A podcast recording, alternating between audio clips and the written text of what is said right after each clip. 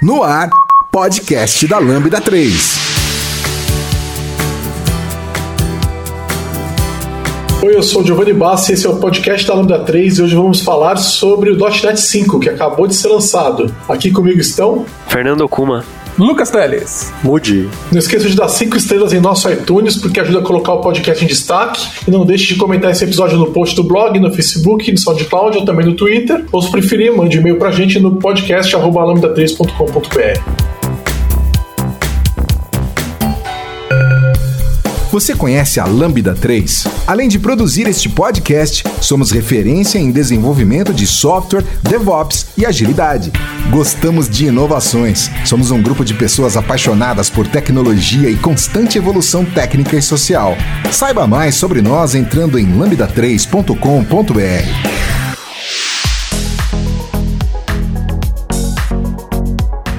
o Bom Filho é casa torna, né, Teles? Pô, rapaz. não fico sem podcast, não dá. Saiu da Lambda, mas continua participando do podcast, que é muito legal. A gente fica feliz de ter você aqui com a gente. É, aproveitando, você, lançou um podcast, né? Já quer abrir com o Jabá aí? Ô, rapaz, tô com um podcast aí, Rebuildcast, né? Porque eu não consigo ficar sem podcast. Tem participação do Mood já, logo menos vai ter do Kuma, do Giovanni. Procura aí qualquer agregador de podcast que você tenha, Rebuildcast, ou entra em Lucas Teles no Spotify, Deezer, Apple, todos os lugares que de podcast você vai achar. E você tá falando do que lá? .NET mesmo? Tá falando de outras coisas? Deve geral. Deve geral. Deve geral. Então tem desde, tipo, tem um episódio com o Vitor Cavalcante falando do papel do seniors, tem de testes em .NET, tem um pouco de tudo. É, tem entrevistas com a galera de, de algumas empresas de tecnologia, então vale a pena dar conferida, só acessar aí lucasteles.dev, por legal. favor. Legal, legal. Fica aí o jabá. É, e a, inclusive tá até no SoundCloud que eu tenho andado meio pé da vida com o SoundCloud, que eles estão roubando podcasts e colocando só lá. Eu não tô gostando Olha nem um pouco que eles estão fazendo isso. Um podcast que eu ouvia sumiu. Agora tem que ouvir no SoundCloud, que é. No SoundCloud não, no Spotify, que é muito ruim. É, o, a app deles para podcast é horrível. Né? Enfim. É. Mas vamos lá. É, a gente vai falar das novidades do .NET 5, tem um monte de coisa aí pra gente discutir. A pauta tá super comprida, mas a, gente, a ideia é a gente dar uma visão geral sobre tudo que aconteceu e de repente até a gente puder aqui, de repente, puxar uns bastidores, ver algumas coisas que a gente aconteceu também. É, mas nós vamos dar uma visão geral de todas as funcionalidades novas que a gente quer dizer, todas as que a gente considera importante, porque se for falar de todas mesmo, nós vamos ficar até amanhã. Né? O podcast ia ter 5 horas, né? Não tem condição. é, mas vocês vão ter, quem tá ouvindo vai ter uma boa ideia do que, que tá vindo aí, né? Que na verdade já veio e na verdade já tá disponível. Então eu acho que é importante a gente começar abrindo falando que o .NET, quando foi lançado, já estava testado, né? Vocês viram esse anúncio que eles fizeram de que eles já estavam usando até no Bing? É, eles mandaram até o link lá que mostra a versão do .NET que eles estavam rodando, para não restar dúvida, né? Porque acho que duas coisas muito loucas desse release foi que é um release gigante, né? Acho que eu não me lembro de, de, de, um outro release ter sido tão grande assim, com tanta novidade. E aí a gente tem que lembrar que tudo isso aconteceu no meio da pandemia, né? Então, putz, olha quanta coisa foi feita mesmo nessa situação, né? Sim, e é interessante que eles cortaram o escopo, né? Na verdade, né? Não, não entrou tudo que a gente Sim. esperava, mas mesmo assim eu concordo que entrou muita coisa, né? Acho que isso tem a ver com o fato de que o .NET Core liberou eles, né? Que até um certo ponto, até 2.2, pelo que me lembro, eles ainda estavam mantendo as APIs em paralelo do .NET Framework e do .NET Core, né? E também a evolução da, do, do, do, código do C Sharp, que agora está todo em C Sharp, já tem um tempo também. Eles vêm ganhando produtividade, né? É uma plataforma que está ganhando produtividade. Mas é, é muito legal. E eles falaram que o Bing está basicamente usando o .NET Core, segundo eles, há bastante tempo. Eu não lembro o tempo que eles falaram, mas é, é, é bem interessante. Então isso é, chega para provar que eu, eu, acho que é legal, né? Porque o pessoal não vai falar, putz, mas será que tá bom, né? E Sim. os caras estão usando em escala, né? Uhum. Então isso é, é, muito legal é mesmo. É pra pegar o hater, né? Aquela pessoa que fala, ah, mas agora não vou usar externo. Já estão usando, tá funcionando, tá lá. Ah, então. É. é, pois é. Exatamente. A licença no LTS, né? Podia ter muito disso. Tipo, ah, eu não vou, eu não sei porque a licença não é LTS.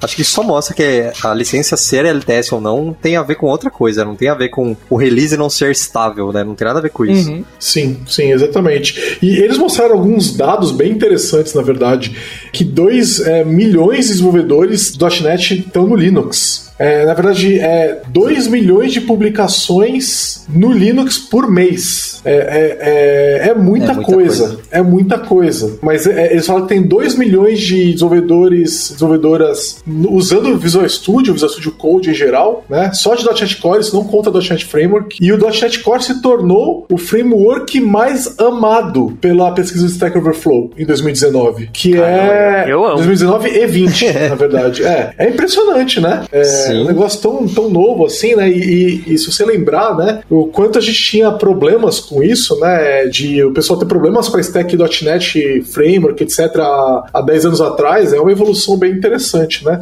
E o C Sharp como top 5 de linguagem, né? Então é, é, é um momento interessante com relação ao ecossistema .NET. Eu acho que é incrível, né? Assim, é, que nem você estava falando, né, Giovanni? A quantidade de coisas que saiu agora, eu, eu fico muito impressionado como eles conseguem desenvolver tanta coisa ao mesmo tempo, porque é muita coisa saindo junto e tá tudo meio conectado, né? Uma coisa depende da outra. Eu acho incrível como consegue andar com tudo isso ao mesmo tempo. Né? É, pra mim tem uma explicação boa para isso, né? É. é. bastante dinheiro, né? É. mas assim. Tem uma empresa que pode é, fazer isso. É, mas é, aí exatamente. tem outras empresas que têm muito dinheiro e não fazem isso. Então a gente não pode falar pois que é, só isso. exatamente. Era isso que eu ia falar. Eles fizeram a lição de casa, porque eles já tinham muito dinheiro 10 anos atrás e eles não tinham esse, esse nível de entrega, né? Sim. Então a gente tá falando de um, um progresso importante aí que tá acontecendo na, na, na stack, né? Então é, não dá para falar que é só dinheiro. Eles organizaram a casa, né? Eu acho que a grande mudança foi a que aconteceu no .NET Core mesmo, é, que hoje é o .NET, né? Ele não chama nem .NET Core, mas é .NET. Né? Vai fazer o clickbait, sim, .NET sim. Core morreu. É. é. long, morreu long lives .NET. .NET né? é, mas é isso mesmo. É. é. se alguém tinha dúvida que .NET Core era o futuro do .NET, tá aí, né? Não, tem, não é .NET Core 5, 5 é .NET 5. Com né? código Silverlight. Que é bom que acabou... Aí, ó, sobreviveu. É, É verdade. É bom que acabou a confusão, né? Porque antes a galera ficava, né? Tipo, putz, tá, eu tô no .NET Core, mas ele é o 3, aí tem o .NET Framework 4, então ele é melhor que o 3. e não era, né? Eram coisas diferentes e tal. E quando ia evoluindo, você sempre ficava nessa dúvida, né? Agora que é tudo 5, é tipo, cara, é isso. Você quer evoluir, é .NET 5. Ainda tô muito na Sim. dúvida do que eles vão fazer com F6. Mas por quê? F-Core 6, é F6, e aí? Vai ficar um pouco confuso. Ah, é, é, é por isso que eu acho que eles estão mantendo o nome, né? Eu acho que quando chegar no 7, em 2022, eles é capaz deles droparem o nome. Ou eles pulam, é, né? aí vai ser só EF. Vai ser só EF. Não, porque o 6 ainda vai ser F-Core, eu acho. É, pode ser. É o que eu faria, igual eles fizeram com o .NET. Pode ser. O F6 uhum. é, vai, vai ser Core e o 7 não. Justo. E querendo dizer, deixa claro que o F. O F, é o F só. É, exatamente, que o F anterior, ele morreu, né? Uhum. Não, não, não, não, tem mais futuro, né? Eu acho que faria sentido se eles fossem nessa direção para mim. É, até porque eles estão atacando as, algumas features que faltava ainda, né? Mas que com já já a gente vai falar delas, mas aí com isso acaba meio que o gap, né? Sim. A gente deve ter uns cenários muito, muito específicos para a pessoa não conseguir migrar a partir da, da próxima uhum. versão. Inclusive Sim. tem muita feature no F-Core que não tinha, que não tem no F6. Eles Sim. alcançaram o F6 agora, nas features que faltava, mas tem muitas que já não tinha, então com certeza é um produto bem melhor. Outra coisa legal de adoção é que 200 mil pessoas é, que trabalhavam com Windows Forms WPF passaram a utilizar o .NET Core. Isso demonstra que tá havendo uma migração do .NET Framework para o .NET Core até para aplicação desktop. O que para mim faz muito sentido, né? Porque os ganhos que eles estão oferecendo são substanciais. Só os ganhos de desempenho, de quando você migra de .NET Framework para .NET Core, né? São muito legais. E tem alguns, eles estão lançando controles novos, né? Eu lembro que, eu não sei se foi esse ano, ano passado, que teve o anúncio, quando saiu um novo controle novo, teve uma bruta comemoração Porque tinham anos e anos que não saía um controle novo pro, pro, pro Windows Forms, né? É, então. Uhum. E, então, é. dá pra, pro pessoal que tem aplicação desktop vai poder inovar novamente, né? Porque não vai sair inovação nenhuma no Chat Framework. Exatamente. Sim, agora Agora que eles estão separando as coisas, desacoplando né, essa parte de interface lá do, do sistema operacional mesmo, vai ficar muito mais fácil de fazer as coisas. Muito mais fácil de manter, né? E outra coisa que eu acho legal falar, é, para quem está ouvindo a gente, é que o .NET 5 não é uma, uma release LTS, né? Ou seja, com suporte de longo prazo. É, o 3.1 era, o 5 não é. Né? Então, isso quer dizer que o, o, suporte dele termina assim que o 6, é, três meses depois que o 6 for lançado. Né? Então, em fevereiro de 2022, certo? Que o 6 vai ser lançado em novembro de 2021, ano que vem, e aí três meses depois perde suporte do 5. Isso é um negócio complicado, um pouco delicado, né? Vocês acham que o pessoal deveria migrar? É, todo mundo deveria migrar para o 5? Eu acho que todo mundo é muito forte. Aquela coisa, né? Se você tem um, um projeto que você se enxerga trabalhando nele até o .NET 6, é, nada indica que vai ter uma grande breaking change do 5 pro 6. Então, se você provavelmente vai estar tá mexendo naquela base de código ainda por mais um ano aí, e você precisa de alguma feature, por exemplo, a gente vai falar já do F-Core que tem many-to-many. Se essa feature é muito importante pro seu projeto, eu não vejo um grande problema desde que você esteja disposto a migrar pro .NET 6 depois, né? Acho que o, é que o, o grande o, ponto o, é isso. O many vai dar para usar no 3.1. Nós vamos falar ah, é, sobre tem. isso também. Uhum. Mas é, eu acho que esse é o ponto todo, porque ó, como o 3 ele é LTS, o 3.1 é LTS, ele foi lançado em novembro do ano passado, 2019, ele vale por 3 anos. Então ele vai até novembro de 22. Isso quer dizer que ele vai ter 9 meses a mais de suporte que o 5. E assim, aí quando chegar em novembro de 2022, você não vai ter opção, você vai ter que migrar, né? Porque senão você perde suporte. Então, assim, eu acho que é exatamente essa questão, né? Essa aplicação está em, em, em desenvolvimento ativo. Se não tá, e ela já tá pronta, por exemplo, deixa lá, não, nem mexe, tá no 3.1, deixa lá, né? Sim. E aí você pega para mexer nela quando sair o 6. Ah. Já migra direto pro 6, nem migra pro 5. É, lembrando que o .NET, eles lançam versões RC que já tem é, Go Live, né? Então, você não precisa esperar até novembro para realmente você pegar e, e, começar a fazer a migração. Ah, mas uma app que nem tá sendo desenvolvida, espera, cara. Você tem até ah, novembro de 2022, entendeu? Uhum. É, e vai sair sim. em novembro de 2021, sai o LTS. Você vai ter um ano para migrar, entendeu? Sim. Não precisa começar antes, eu acho. Que aí você começa antes, aí eles quebram alguma coisa, você vai ter retrabalho. Uma aplicação que você nem tá mexendo, deixa lá, entendeu? Agora, se ela tá em desenvolvimento agora, eu migraria. É, eu também. Né? Porque, porque aí você ganha o quê? É, quando chegar ao 6, você pelo menos vai ter um pulo menor, né? Uhum. Pra dar. Então, migrar uma de 5 para 6 vai ser menor do que uma, mais fácil do que de uma de 3 para 6, né? Perfeito. Então, é, de repente é melhor pegar e já fazer essa migração, que vamos combinar, não é uma migração tão complexa assim. É, tem, tem vários relatos aí no Twitter da galera falando que basicamente trocou o TFM lá de 3.1 para 5, fez deploy e, tipo, a aplicação começou a responder, sei lá, três vezes mais rápido rápido. É, pois é. Só que tem um detalhe, né? Se você não for. Vamos, olha só o cenário. Se você for parar de desenvolver essa aplicação em junho, por exemplo, em junho do ano que vem, ela, 2021, ela vai entregar. Aí você não vai mais mexer nela. Aí olha só a treta. Você, aí quando sair é, a versão 6, você vai ter só três meses. Quer dizer, você vai, até março você vai ter que pegar ela de volta para mexer. Então, é, isso vai. É fácil migrar de uma vez, né? Não, talvez seja melhor, melhor nem migrar, entendeu? Deixa no 3 e aí você migra, sei lá, mais, mais pra frente, entendeu? Porque senão você vai ter um prazo menor para ir pro 6, entendeu? É, não, então estou dizendo, pega já em novembro, já coloca o 6. Já vai o 6. Se, e não migra é, agora. Se você, sim, se você tem certeza de que você vai usar o 6 e tal e quiser arriscar, aí beleza, ainda vai ter os, os RCs lá que desse, desse ano não foi tão traumático, né? Do RC pro, pra versão final. Mas a gente tem relatos aí, né? Acho que foi o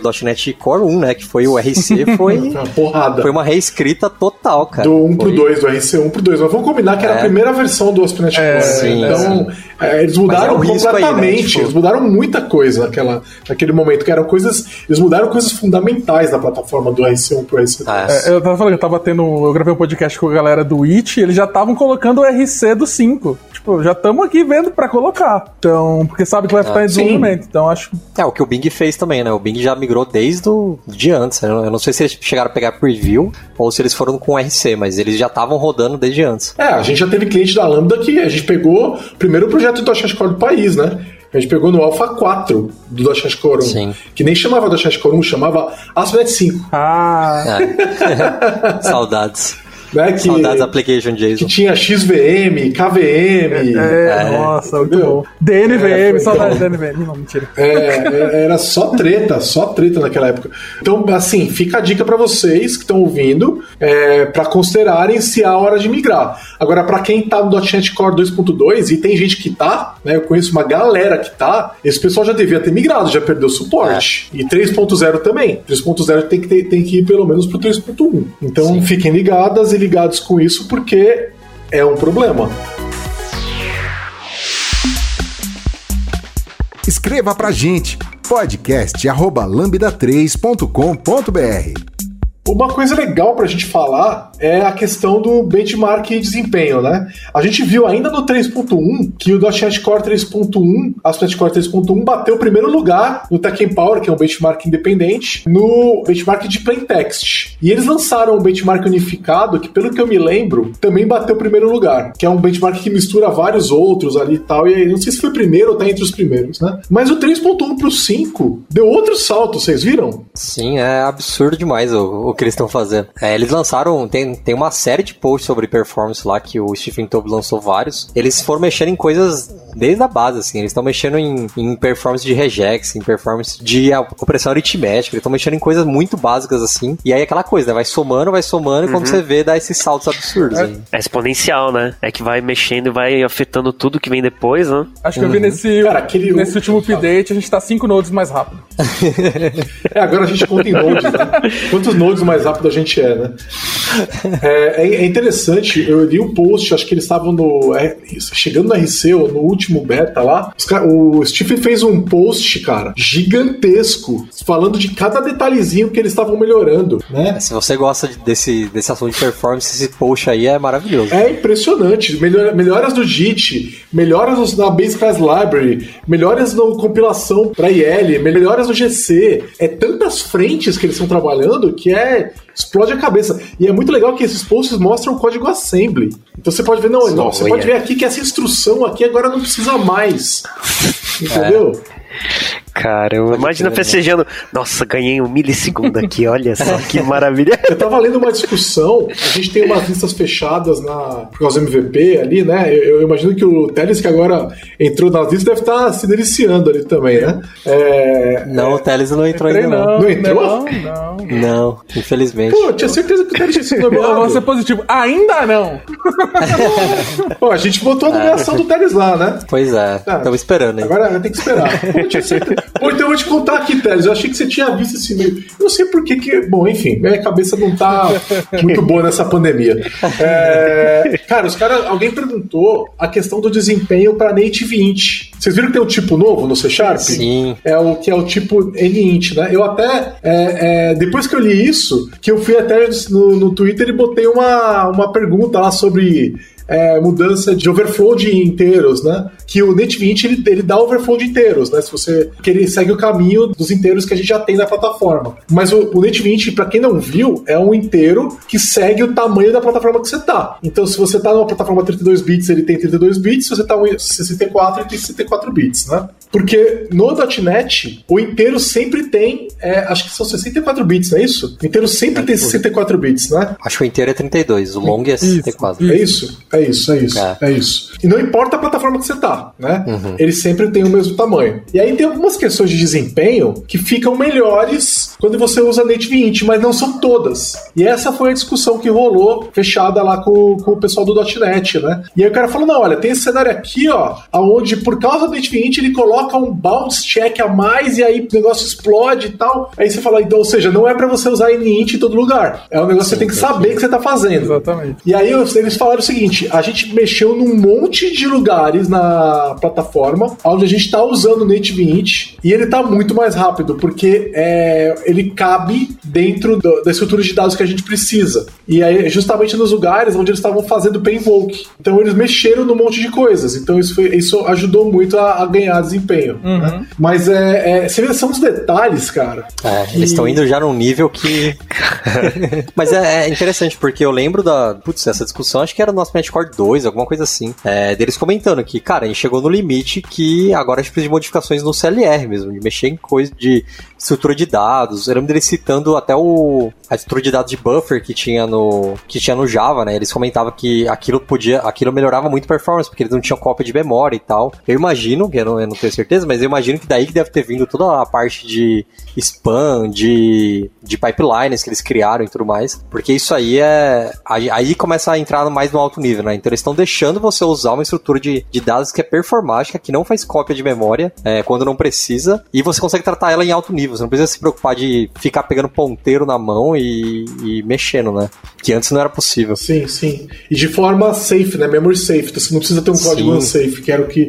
Às vezes você podia fazer o código, né? Mas é, ele era unsafe. Agora tem function pointers também no C Sharp, né? E, e, aproveitando que a gente está falando disso, eles também colocaram tier compilation, tiveram melhorias no tier compilation, onde eles estão analisando, né?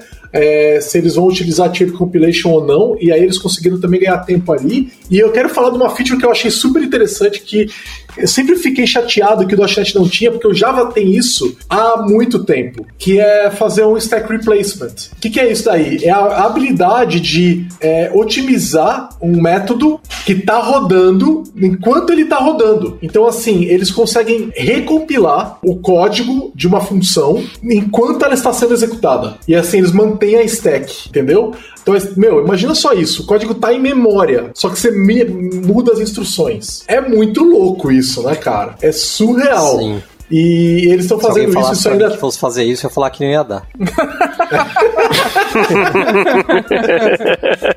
então, é, isso aí não dá pra mim, não. Isso aí não dá pra fazer, não. é basicamente trocar a turbina com o avião voando mesmo. Ali, é, é, exato, é exatamente. Né, cara? cara Já viu aquele vídeo que eles faziam é, nos anos 20, 30, que eles, é, o pessoal em shows aeronáuticos, eles mostram a pessoa trocando um pneu de um avião, aquele teco-tecozinho, eles trocam o pneu do avião no ar. É tipo é, isso. É basicamente né? isso. a mulher, cara, era uma aeronauta lá. Ela, ela subia na asa do avião, ia lá, pegava o pneu e trocava. É maravilhoso esses né? E a gente tá fazendo isso com o código agora. Então é, é, é muito legal, porque eles começam a, é, perceber que o método está sendo muito chamado e eles vão lá e alteram aquele código. O código assembly é, é, é alterado com a aplicação rodando. Né? Então, isso aí tá opcional, ele não, não é padrão fazer um stack replacement agora do .NET 5, mas você pode habilitar com uma flag, mas aí você perde suporte, né? Porque é uma flag experimental. É muito louco que eles têm colocado essas flags experimentais né, no .NET e eles estão basicamente fazendo é, feature flags no .NET. Sim. E eles já vêm fazendo isso faz tempo, o, inclusive no compilador do C Sharp. Né? Tem features que estão habilitadas no compilador do C Sharp que você já consegue usar na próxima versão só mudando, habilitando uma, uma, uma função ali no seu CSProj, né? Isso já estava rolando no C Sharp 8 para o 9, né? Então, sem novidades aí. Essa parte de performance, é, por mais que o mono, a unificação do mono foi, foi jogada para .NET 6, aí com mal e tudo mais, eles fizeram uns testes de colocar uma aplicação rodando no mono com o .NET 5, com o SDK do .NET 5, e só de fazer isso, é, alguns benchmarks deram diferença de tipo 10 vezes mais rápido, 17 vezes mais rápido. E cara, é literalmente você só trocando, falou, ó, em vez de compilar com esse, compila com esse aqui. E é isso, cara. É, eu acho isso muito incrível, porque muitas das performances que a gente tá falando aqui não precisa mudar seu código. É tipo, é literalmente mudanças é, que foram adicionadas no SDK. Você não precisa fazer nada. Isso que para mim é, é, muito louco, porque beleza, né? Essas, tem esses cenários do, do NINT e tudo mais que é muito específico e tal, mas você não precisa usar ele para ter, não, ter melhoria. Eles não mudam a API, né? É. A API não muda. É isso que é incrível. É só, é só recompilar. Então, eles também tiveram outros desempenhos interessantes. É, por exemplo, a desempenho de sockets no Linux subiu 30%. Então, só de recompilar 30% de desempenho de sockets, não precisa fazer nada. É, a serialização de JSON subiu 19%. A serialização de collections e arrays melhorou três vezes e não alocam mais memória. Olha que louco isso, cara. É o expand T ali, ó. É. E o, o desempenho do, do servidor de RPC ganha de Java, ganha de Go, ganha de C++, olha isso, ganha de C++, e só tá perdendo pro Rust, porque Rust é lindo. e não é por muito, é, hein? é por pouco. É, pouquinho.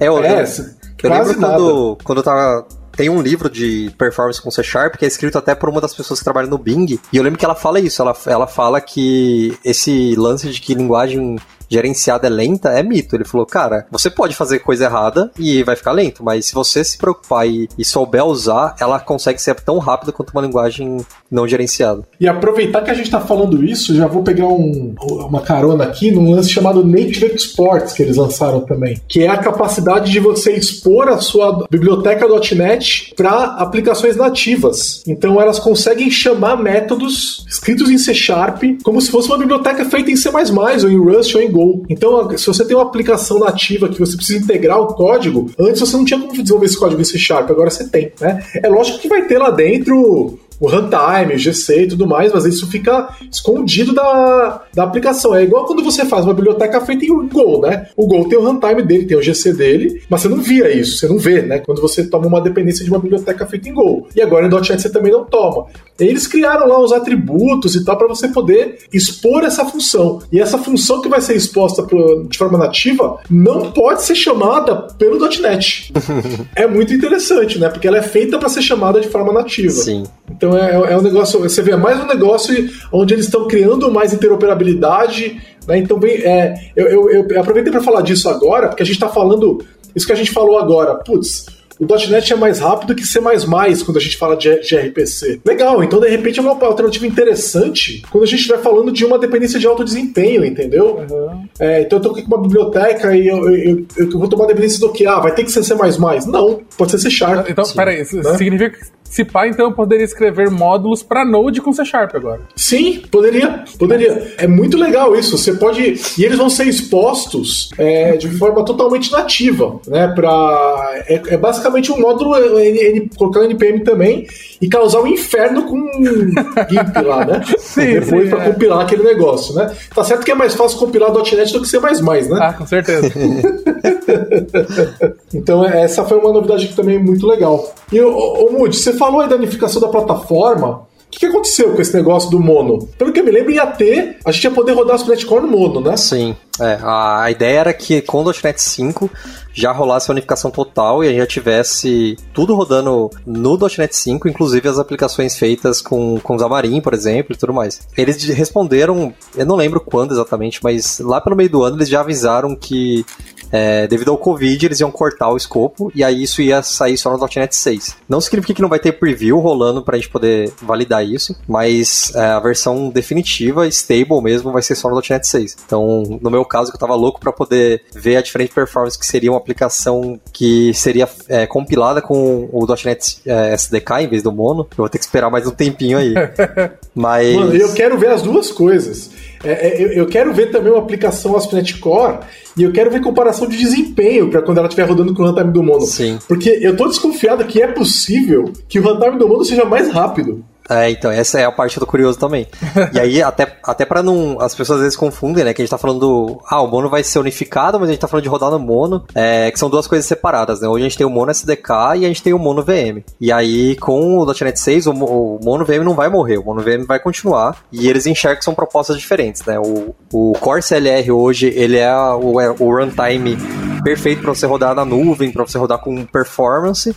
E o Mono VM ele tem outras features, né? Ele consegue rodar bem menor, então ele é bom para coisas que você precisa embarcar o runtime mesmo, né? E aí quando a gente tá falando... com Java, cara. Sim, é. ele permite isso. com Java, é muito louco. Basicamente cara, a, a, VM que roda hoje com, com o Xamarin, quando você coloca uma aplicação no iOS, no Android, ela vai continuar existindo. A diferença é que o código seu vai ser compilado com o .NET SDK e aí você vai ganhar todas as coisas de performance, você vai ganhar tooling, você vai ganhar várias coisas. É, o que me deixou mais triste foi esse rolê, porque eu queria muito testar os interop com Jar. É... é... Eu também, cara, eu também queria testar. Sim.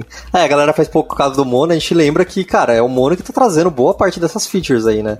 No sentido de que isso já rodava lá, e aí eles estão aproveitando para pegar boa parte do código e tudo mais. E, e também com o Objective-C no ecossistema da Apple, né? Sim. Então, é, é, imagina que legal você criar uma biblioteca .NET e expor ela numa aplicação feita para rodar né, no Mac e tudo isso unificado. Sim. Né? Agora, não tem, pelo que eu me lembro, eles não tinham a, a pretensão de fazer o runtime do .NET, que era o .NET Core, né? Rodar no iPhone e no, e no, e no Android, né? É, a princípio não. É porque, até porque são é, coleções de features bem diferentes, né? Então o Sim. foco no MonoVM é ela ser o mais enxuta possível. É, ela permite fazer a OT já e tudo mais, então são, são sets diferentes hoje. É realmente eles não enxergam que existe algum cenário que você queira fazer um, uma junção das duas ou algo assim. Aliás, a OT é outro ponto que foi cortado, né? Sim. Que eles estavam tentando colocar nessa release do .NET 5, que é outra que eu tô esperando desde o 2, sei lá, entendeu? Que eles não, não liberam e de novo ficou pro próximo. Né? É, deu para sentir que tudo que tava vindo do Mono foi cortado porque o Mono ainda não foi unificado, né? O outro exemplo é o suporte ao Apple Silicon. Então, se vocês, não sei se alguém assistiu o Keynote keynote da Apple lá quando ela lançou, anunciou, e ela mostrou que ela trabalhou junto com algumas ferramentas para permitir que, o, que a compilação funcionasse para o Apple Silicon. E se você olhar esses slides nesse keynote, você vai ver que o Mono está lá na lista. Então a Apple trabalhou com a equipe do Mono para permitir que ele já suportasse o Apple Silicon. Se você ler lá no blog do Release.NET 5, eles falam que é, esse é, um, esse é um ambiente que só vai ser suportado no .NET 6. Aí eu tô supondo que é essas coisas do Mono todas ficaram pro 6, né? É, o, inclusive o Docker também tá rodando no Mac novo, né? Sim. Por causa disso tem uma issue aberta lá no Docker for Mac lá por causa disso. É, é um negócio interessante, não é só um esforço da Microsoft, é todo mundo, porque é a primeira mudança de plataforma real em 20 anos, né? Sim. Em 20 anos que a gente não tinha uma mudança de plataforma de processador, né? É. E a Apple teve coragem de fazer isso aí. Então, é, vamos ver se vai dar é... certo, né? Eu, eu tô com medo. Parece que já tá dando, né? Vamos ver, eu tô é. esperançoso. Eu achei muito legal essa mudança e tô torcendo pra dar certo, sim. Imagina que legal a gente começar. a Microsoft fez antes, né? O sim. Surface. O INRT é lá. Né? lá? É, não, não, não. O Surface Pro X lá. Ah, eu não, não tô ele, ligado, não. É, ele é ARM. O Surface Pro X é ARM. Ah. A Microsoft lançou ano passado, né? Hum. Só que, pelo que eu ouvi falar, o desempenho não é o mesmo. É, parece que a, a, Apple conseguiu resolver um problema de desempenho. Só que foi uma diferença de um ano aí, né? É, tem uma diferença de um ano. Então a gente não sabe o que está acontecendo nesse espaço de ARM, né? Uhum. É, eu tô olhando de longe por enquanto. É, vamos ver, vamos ver. É, outra coisa, e aí assim, falando de unificação, né? Então a gente já viu que essa unificação do Mono e do .NET ficou para o ano que vem, .NET 6. Outra que continua evoluindo é do Project Reunion, é, onde eles querem expor a, as APIs do Windows para diversas plataformas. E o .NET faz parte, é uma das plataformas, né? Para quem não acompanhou, isso foi anunciado é, já tem um tempo já, e a ideia é que, o que acontecia antes, né? Você fazia uma aplicação, qualquer tecnologia que fosse, aquela aplicação só funcionava para Windows, né? Ela só funcionava de uma determinada versão do Windows para frente e não funcionava daquela versão para trás. O Windows ele precisava ter aquela API no Windows. Tinha isso na, na, no SDK do Windows, entendeu? Se você, ah, eu quero, vamos dizer por exemplo, você quer usar um novo tipo de calendário, controle de calendário X. Só que esse controle de calendário só tem da versão que saiu em 2019, segundo o CME 2019, por exemplo. Tô totalmente inventando aqui, tá? Não sei nem, não, isso não existe, uhum. tá? Então vamos dizer que você quer usar aquele calendário. É, você vai ter que pegar, não importa se está usando C++, .NET o WP, você vai ter que pegar e falar assim, eu estou fazendo essa aplicação para essa versão do Windows para frente. E não tinha como você rodar em versões anteriores. O que eles estão fazendo é começando a, a, a fazer retrocompatibilidade de algumas APIs para você não depender mais da versão do Windows, mas depender de uma API qualquer que eles estão expondo. Aí se for .NET vai ser no GET, mas se for C++ pode ser outra coisa, entendeu? Então, eles têm aqueles WinMD, um monte de maneiras de componentizar esses caras, né? Uhum. Então, você, e aí eles estão evoluindo nesse cara também. E o .NET 5 é parte desse esforço, entendeu? Então isso aí continua evoluindo. Acho que a gente pode até entrar nessa parte de mudança que eles estão causando no, no TFM também, né? Que é para facilitar que as pessoas desenvolvam bibliotecas dando suporte pro runtime, pro SEO que ela quiser, né? Então eles mudaram aí no .NET 5, eles colocaram... Primeiro que eles criaram o TFM Net 5 só agora, né? Como a gente falou, não é mais Netcore. E aí eles já criaram como vai ser o suporte para você poder falar, por exemplo, que, ah, sei lá, eu tô fazendo uma biblioteca, mas eu dou suporte pro... Vou pegar o exemplo do iOS, né? Então, eu dou suporte pro iOS 14 mas eu preciso pelo menos do iOS 9, por exemplo, porque eu não quero dar suporte para iOS 8 para trás, para trás, né? E aí eles colocaram lá como vai ser para você definir qual é a versão mínima, qual é a versão que você permite compilar para que você use os recursos novos, mas que você também vai ter um limite máximo para trás, né? Então eles estão colocando tudo isso aí e aí eles têm até um documento gigante lá mostrando como é que vai ser isso e tal, porque agora que não tem mais o PCL e o Net Standard, né? A ideia é que daqui para frente essa confusão toda que tinha antes acabe um pouco, né? Que realmente era era é, meio o, difícil o... você descobrir as coisas, principalmente no PCL. O PCL era inferno. Não, o PCL era inferno. Agora, o Net Standard meio que morreu, né? Sim. É, só que ele vive no Net 5.0. É, ele só perdeu o sentido, né? Porque quando, antes o Net Standard, a ideia dele era é, ser uma, uma assinatura que você tinha que atender para falar que você suporta, né? Agora que o BSL é unificado, não faz mais sentido, né? Tipo, todo mundo já implementa aquela API, não precisa mais de, de Net Standard, né? Pois é, aí entra num ponto que a gente não tinha falado, o BCL está unificado, né?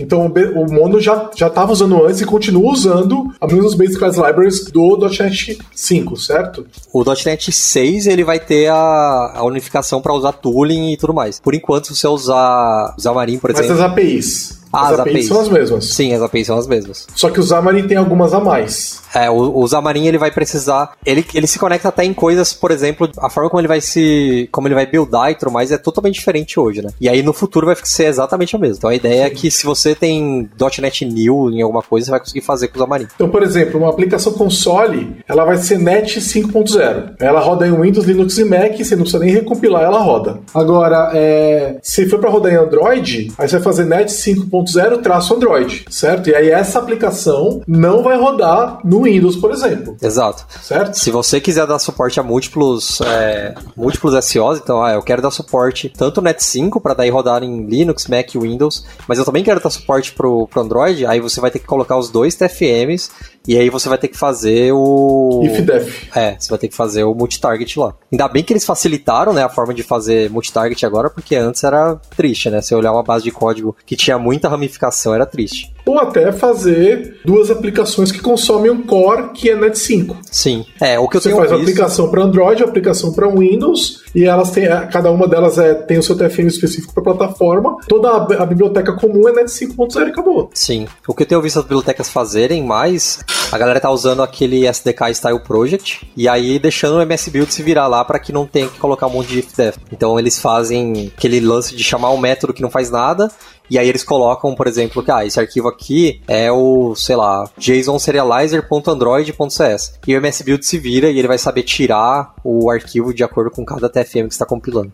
E aí, aproveitando que a gente está falando disso também, é, falar que tem uma mudança no interop com o IRT, onde é, o .NET Core estava mantendo as APIs do INRT. E eles basicamente pararam de manter, essas APIs foram retiradas do .NET Core. Isso é uma quebra importante de compatibilidade, porque eles é, inventaram uma ferramenta chamada CS INRT. E essa ferramenta, ela gera nuggets que você pode referenciar. Então, olha que interessante, em vez de você depender daquele monte de biblioteca que já vinha no .NET Core para trabalhar com Windows e o IRT, agora você referencia um NuGet e já vem tudo que você precisa para falar com o IRT. Então, ficou bem mais simples Inclusive, é, isso facilita no processo de build, porque eles também estão montando, eu estava lendo lá que eles estão montando um processo onde você não precisa instalar o Windows SDK para fazer um build para um IRT mais. É legal. Que era um inferno, cara, antes. Eu já precisei fazer isso. Aí você, se você fazer isso no Azure DevOps, você tinha que pegar uma, uma VM Windows e instalar o SDK do Windows, que só ali já vai gigas, entendeu? Era muito ruim. E agora, eu não sei se tá pra buildar no Linux, talvez até dê pra buildar no Linux, não ficaria surpreso, tá? Uhum. Mas é, é vai, vai, ficar bem mais simples, porque é tudo no GET. Isso foi, foi bem legal, essa, essa melhoria. Outra, .NET 5 suportado no Windows ARM 64. Isso quer dizer que agora o Surface Pro X vai poder rodar a aplicação .NET. Inclusive, é, Windows Forms WPF, olha só. Olha só. Já estamos pavimentando o caminho para Visual Studio no Surface Pro X, hein? Imagina? É, daí já vem um monte de coisa junto, né? Pois é, exatamente. Então isso foi bem legal. Assim, o Windows ARM 64, né? É, acho que é basicamente IoT, né? Hoje em dia. Putz, eu não sei. É, quase. Porque a, o binário que vai gerar é bem diferente, né? Você tá praticamente fazendo uma compilação completamente diferente. Eu acho que para você conseguir gerar aplicações pro ARM ainda é meio. Está ainda tá meio esquisito, né? Eu tava vendo que a, as coisas do WinUI lá talvez nem, nem cheguem a conseguir rodar no, no Windows IoT. É, Eles pra, nem tem muita previsão para isso. Já tava funcionando no 3.1, pelo que eu lembro, né? Pra ARM 64. Eles adicionaram, acho que foi a do Windows. E no caso, hoje, o chip mais moderno que a gente pra ARM 64 é o Raspberry Pi 4, né? Que é, é o ARM 64, que é, um, que é um aparelho que custa nada e, meu, rápido. É, exato. É assim, já conseguia fazer com 3 sim, porque dava para fazer algumas aplicações de WP, né? E funciona direitinho, mas a, as modificações que eles estão fazendo agora, que tá separando, desacoplando, né, essa parte de interface gráfica do SDK mesmo, né, do Windows, essa parte eu acho que ainda não tem muita previsão de quando vai rodar isso num, numa Raspberry Pi, por exemplo. Aí então você consegue fazer uma aplicação WP como era antes, né, com .NET Core 3, só que a, essas melhorias que estão tendo agora, né? Que está desacoplando, que está permitindo que você faça componentes tipo botão, essas coisas separadas do que é o SDK mesmo, isso ainda não tem uma previsão de quando isso vai estar disponível para poder fazer. talvez nem esteja disponível para fazer para um Windows IoT, né? Eu, eu, eu, acho que essa é uma, eles estão se adiantando numa coisa que a gente vai começar ainda a falar mais no futuro, né? Exato, é, porque o WinUI 3 ainda tá, tá em preview também, né? Ainda não tá nada muito definido, ainda tô mexendo em bastante coisa. Assim, vai ser sensacional ter, ter todos os recursos que o WinUI vai disponibilizar de responsividade, né? De você conseguir criar interfaces mais ricas, rodando isso num dispositivo IoT, meu, vai ser sensacional, velho. Vai ficar aplicações muito mais bonitas, né? Muito mais fluidas. É, com um chipzinho que é barato, né? Exato. Você consegue montar quiosques, porque o poder desses chips ARM64, cara, você consegue fazer uma aplicação razoavelmente responsiva por um custo muito pequeno. Então, hoje em dia, quiosque de shopping tem um notebook enfiado lá dentro, desktop enfiado lá dentro, entendeu? né? Exato. E agora vai poder ter um, de repente, um Raspberry Pi 4, chip. Tô falando Raspberry Pi 4, mas a gente tem um monte de empresa brasileira fabricando esses chips também bem competentes, né? Então, em escala industrial, a gente está falando de integradoras maiores, né? E o, o, o, Raspberry Pi é caro nesse cenário, de repente vale a pena ir atrás dessas empresas brasileiras. Uhum. Uhum. Legal.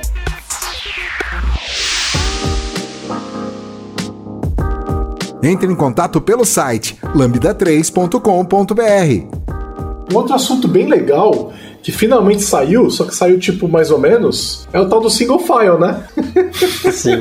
que só saiu pra Linux, né? É engraçado porque no próprio post eles falam, né, que é single file, mas no Windows não rolou direito ainda, porque eles falaram que encontraram uns desafios lá. É legal porque dá pra ver a transparência, né? A gente que desenvolve, a gente, a gente sabe que é isso, né? A gente sabe que é pegar uma coisa para fazer, falar, putz, encontramos um desafio aqui que, putz, vai levar um tempo muito maior. Inclusive no post eles até falam que eles estão investigando ainda, mas eles não acham que eles vão conseguir fazer o single file real mesmo, né, no, no Windows. Aí eles falam que eles estão dando uma olhada, mas que falou que o desafio que eles encontraram é bem grande. Sim, e a ideia, eles mexeram no loader do .NET para basicamente, é, no Linux o que está acontecendo é isso, né? Eles estão mapeando os arquivos para memória e carregando os arquivos a partir uhum. da memória. Então eles mexeram completamente no loader, que é um passo impressionante. No entanto, é, o Windows tem uma, alguma barreira lá, não lembro qual que é, e eles têm uma saída, né? A saída é mexer no Windows. né? É que então, não é, não é simples, né? É, na verdade é, né? É, é, eles podem criar uma extensão para os Portable Executable Files, né? É, é, eles têm como fazer isso, criar uma extensão e falar, ó, single file só no Windows a partir da versão tal. Isso seria especialmente interessante porque para aplicação desktop você continua o, o anterior, que ninguém vai perceber, entendeu? Bota o single file de mentira lá do Windows e vambora. Agora, uhum. para servidor, só o fato de você não precisar descompactar é um, é um grande desempenho, né? Eles poderiam fazer isso, né? Aí você mete no container Windows e vambora, entendeu? É uma, eu acho que seria importante eles pensarem nisso, sim, para ganhar tempo de execução. Se bem que vamos combinar também, né? Se a tua busca aí é para ganhar tempo de execução no container, simplesmente não usa o single file, né? Aliás, falando disso, falando de containers, né? Tiveram novidades de containers também, né? Eles conseguiram diminuir mais a imagem ainda, não é isso? Sim, tem. Eles, eles trouxeram algumas coisas para a imagem do .NET Core, se eu não me engano, para facilitar os restores do .NET Core também. Uh, tem alguns restores lá que a imagem agora é tipo, ele só baixa o manifesto, né? Ele não baixa mais nada assim. Então aí o download da imagem ficou tipo 10 KB para .NET Core. Ah, o, o, é, o do SDK. Isso. Eu acho que do SDK depende da imagem do ASP.NET. E aí, e aí ele só precisa.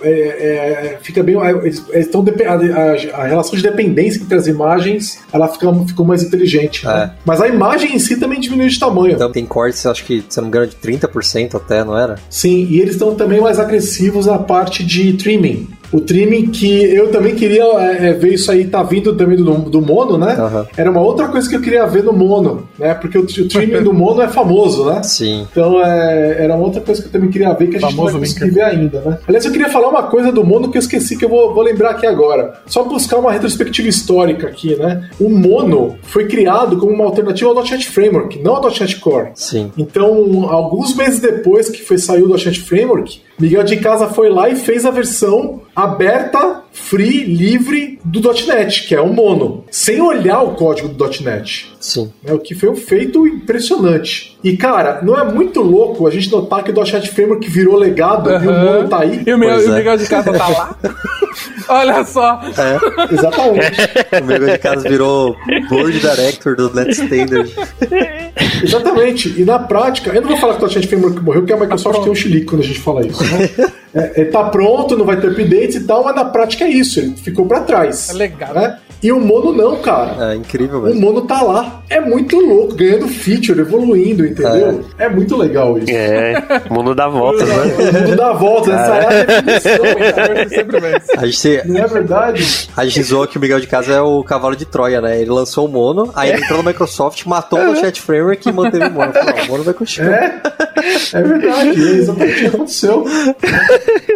E, dada essa vírgula, né? Outra coisa legal para containers é que eles estão passando a dar suporte a ser grupos V2, que é uma evolução de como containers são feitos no .NET. É, no .NET não, né? Como containers são feitos, ponto, no Linux, né? É, e aí a expectativa é que os runtimes de containers comecem a dar suporte para isso, e aí isso imporia é, novas restrições de memória e processamento sobre os containers, né? E o .NET já compreende essas hum. restrições, né? Então isso é bem legal também. Então, é, quando essas restrições... Já tem várias specs aí para ser grupos V2, só que a maioria das plataformas não está suportando ainda, tá? Mas é legal que se de repente o Docker passar a suportar ser grupos V2 ou o Kubernetes com é, algum runtime de containers do Kubernetes nativo, que o Docker tá morrendo no Kubernetes também, né? O .NET já vai suportar, que é muito legal. Então você vê, dessa vez eles estão adiantados, estão saindo na frente. Tanto o .NET quanto o Java apanharam para implementar esse suporte direito. O Java, pelo que eu me lembro, foi só no Java 11. É, no Java 8 eles fizeram implementação importante, mas o 11 que realmente implementou direito. E o .NET foi a mesma coisa no 2.1 e 3.1. E dessa vez o .NET está saindo na frente com relação aos C-Groups. Eles não estão esperando, estão fazendo antes. Uhum. Então é, é, é bem legal isso daí também.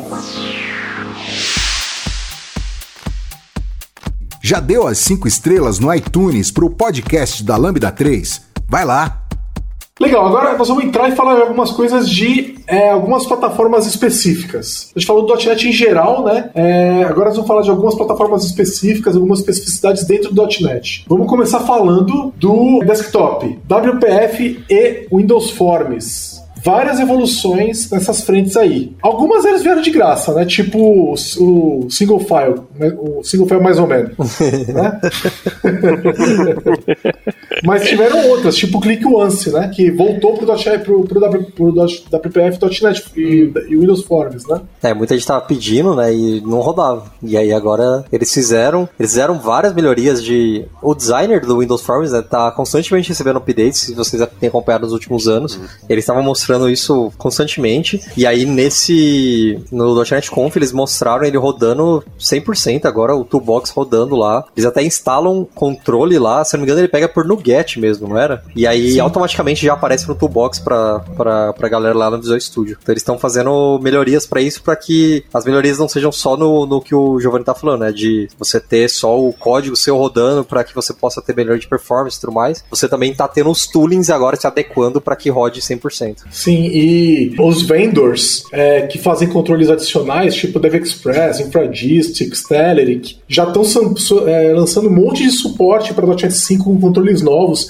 porque esses caras também estavam apanhando do .NET Framework. E o que está acontecendo é que agora eles estão conseguindo inovar mais rápido também. Está sendo bom isso também. E é isso aí, Moody. É um Nuget, cara. Baixa o Nuget e o negócio está funcionando. É, e agora, meu, o lance do Click Once, pelo que eu me lembro, eles estão permitindo suporte com. Você pode hospedar numa URL qualquer e ele já baixa. É um monte de inovações interessantes ali para Click Once também. Né? E, e, eu que achava que Click Once tinha morrido 10 anos atrás.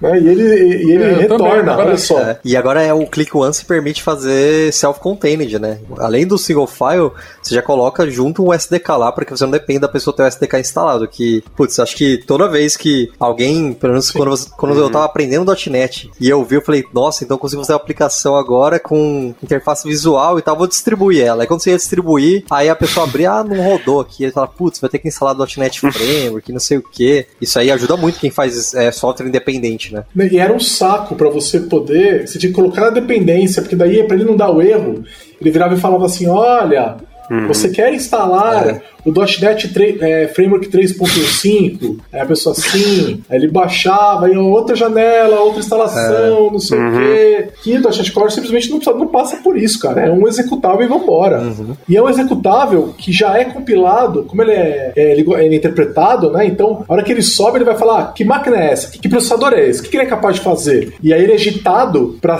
adaptar a máquina. Então é possível que, porque você faz isso em Go, por exemplo, ou em Rust ou em C++, você tem que dizer qual é o processador. E aí, se você quer ter uma distribuição muito ampla, você tem que nivelar por baixo. E o .NET não passa por esse problema. É uma, é, era uma grande vantagem, só que vinha com outras desvantagens, né? Porque a aplicação feita C++ não, você baixava, ela rodava. Sim. E agora o .NET é assim também. É muito Isso é louco. bem legal. Legal. E aí eles mostraram basicamente que agora tem suporte ao a, a tooling que funciona com o Visual Studio, WPF Windows Forms. Então basicamente acabou a discussão, né? Agora é a hora de migrar mesmo, é pegar a aplicação legada e começar a migrar. É, eles É falaram isso que. aí, pra quem tá aí. Eles falaram que algumas pessoas migraram foi só trocar a referência lá. É, imagino que não vai ser todo É, eu mundo tenho que um vai pouco ser de medo, né? Eu também. É, pois é. Eu imagino que não vai ser isso pra muita gente, mas é, eles falaram que tiveram relatos que basicamente foi fazer isso. Sim. É, pra quem tava rodando a aplicação WPF com .NET Core já, isso foi, é simples assim.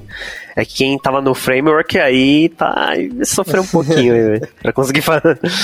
Mas, é, e o Windows Forms né, também. Também vai sofrer um pouquinho mais, né? Mas pra quem já tava no Core, que já meio que tava né, nesse esquema, né? É trocar um pro, pelo outro e, e sai rodando. Legal, vamos pro próximo. É, plataforma Xamarin Forms 5 foi lançado. É, olha. É, é parte do .NET, é, é parte do lançamento do .NET 5 também, né? Sim, Xamarin Forms você baixa via no Get tudo, né? isso, O- já é tudo no Get. A parte do Xamarin, que é a plataforma, que depende do mono e tudo mais, isso aí você tem que instalar, o SDK e tudo mais. Mas o Forms é um Nuget. É, eles lançaram, na verdade, eles só mostraram o preview, o- a versão stable vai sair, acho que das próximas semanas. assim. Eles lançam a cada seis semanas, então, se eu não me engano, é no- na primeira semana de dezembro já vai sair o, o 5. E aí, E tá funcionando para iOS, Windows e Android? é, eles já tem o Mac também já roda, tem suporte da comunidade para fazer aplicação para Linux também, com Linux? é, com Pra qual? GTK? GTK Sharp. Tem pra Tizer, né, que é feito pela galera da Samsung e tudo mais. Então é aquela coisa, você pode ir adicionando as plataformas e tal. O que é suportado hoje é iOS, Android e Windows. Aí com o MAUI eles vão adicionar o Mac também como suporte oficial da Microsoft. Só o Só Linux que o Maui ficou.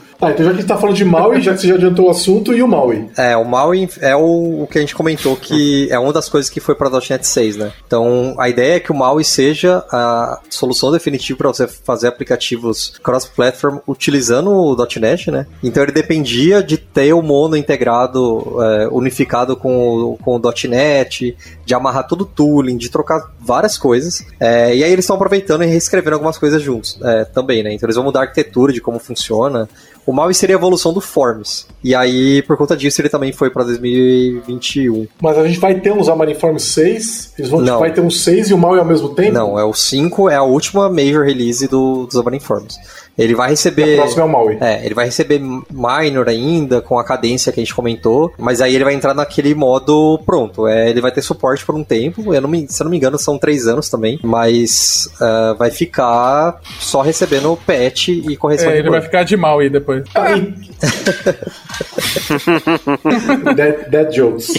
É, E qual é a grande diferença, então, do Xamarin Forms 5 pro Maui? Que que- qual é a grande promessa? A maior promessa, ao meu ver, é que eles vão mudar toda a arquitetura de como ele funciona. É, acho que o maior impacto é eles vão desacoplar o MVVM do framework. Então o MVVM vai ser uma arquitetura opcional que você pode ter. Então se você quer fazer sua aplicação com MVU, você vai conseguir fazer. Se você quiser fazer sua aplicação com, sei lá, MVP, o que você quiser, você consegue plugar.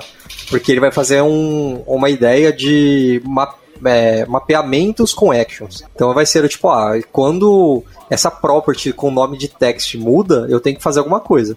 E aí, como isso vai ser amarrado, vai depender da, da preferência da pessoa. Que aí vai vir a parte que ela vai escolher a arquitetura dela. Então acho que essa é o maior. É, aí você vai poder fazer a arquitetura como você quiser. Você pode usar o conceito de MVU também. E não não vai ter só isso, né? Como eles já estão mexendo, eles estão aproveitando para melhorar várias coisas. É, eles estão depreciando o Dependency Service, colocando Dependency Injection do- da Microsoft, que tá, todos os frameworks estão usando, né? É até legal você, você ver que eles estão em discussão em algumas issues, porque eles já fizeram essa POC de trocar o, o container de injeção de dependência e tudo mais, e eles perceberam que tem algum impacto de performance. E eles estão comentando na issue, falando, ó, a gente tá querendo usar isso com o Xamarin, com o Maui, e a diferença é de 50 milissegundos. Só que 50 milissegundos para um servidor subindo no, no IS é uma coisa. Agora, 50 milissegundos na mão da pessoa no celular já é um impacto considerável para você ter, tipo, obrigatório, né? Então eles estavam estudando como é que eles conseguem diminuir mais a performance, é, ou melhor, diminuir mais o, o tempo, né? Para que isso seja possível fazer. Porque isso é uma das coisas que tá tendo discussão, assim. Tem gente que acha massa porque vai ficar padronizado, mas por outro lado a gente tá abrindo mão de performance de uma coisa que não vai ser facilmente de você trocar, né? Legal. E nos Amariform 5 mesmo, o que, que tem de novo? É, eles anunciaram, é, acho que as duas coisas mais legais que eles mostraram, fora algumas features que eles lançaram de melhoria para você criar interfaces mais bonitas, né? então eles lançaram API de shapes, de gradiente, de paths para você poder desenhar coisas e tudo mais. Acho que esse é o grande foco desse release, mas eles também estão lançando junto o Hotload 2.0, que eles estão chamando, que eles basicamente refizeram o Hotload em cima da estrutura do Hotload que já existia lá com WPF e tudo mais. E aí com isso a gente tá, ele tá mais rápido, ele consegue consegue fazer hot load agora incremental, então ele consegue, tá em preview essa parte ainda, mas você já consegue testar lá. É, se você mexer só em uma parte da tela, antes ele enviava a tela inteira, agora ele vai enviar só uma parte, então ele consegue guardar estado da tela que já estava carregada. Mas, mas, vou te contar coisa, esse hot load tá prometido desde os Amariformes Zoom, né? Ah, sim, é. O, o, o hot load já tá rolando, só que eles estão começando a fazer essas, essas, melhorias incrementais de tempo mesmo, de performance. É, que o que eles venderam nos, no, quando eles estavam preparando a primeira versão dos Marinefires era tudo que eles estão entregando agora. Sim, é, é, é, triste essa parte. A gente sempre fala que a, até os Marinefires 3 era sofrido fazer as coisas. Era o tempo todo você esbarrando em algum probleminha e sofrimento. A outra coisa que eles mostraram que eu achei bem legal foi a integração que eles fizeram com o Visual Studio para mostrar erro de binding. Então, como o Forms hoje é MVM, né? É, é muito comum, acho que todo mundo já deve ter passado por isso, de você errar o nome do bind, alguma coisa assim, e você não perceber que o bind tá quebrado. E aí, se você não habilitasse o log para dar uma olhada lá, você às vezes perdia maior tempo, né? Aí eles criaram isso agora, tá embutido no Visual Studio, então ele abre um painel lá e ele mostra todos os erros de binding. E se você clica no erro, ele já vai pro binding que tá errado para você poder arrumar. Isso eu achei bem legal. E é uma melhoria que tá vindo pros dois, né? Por, como agora as ferramentas estão unificadas, né? Em relação ao WPF e o Forms, em relação ao Hotload, né? Aí eles colocaram isso já nos dois também, achei bem legal. O Forms está funcionando de gerar... Ah, não, não. Eu ia falar de gerar as dependências nativas, mas essa foi no React Native, não foi no Xamarin. Então, beleza. É, tô me confundindo. Aliás, não vi nenhuma, nada sobre React Native né, nesse anúncio, não. Verdade. No Chat 5 eles nem tocaram nisso. No build eles falaram pra cá, build Gnash eles falaram pra caramba, mas agora não falaram nada. É, é também não beleza. Vi. É que React Native não é .NET, né? Talvez por isso, Sim. né? Então... É, mas eles sempre davam um foco, assim, de, de mostrar as é. coisas e tal, de ferramentas. Eu também Sim, não vi nada Não falaram vez. nada. Não falaram nada. Eu não devia ter nada pra falar.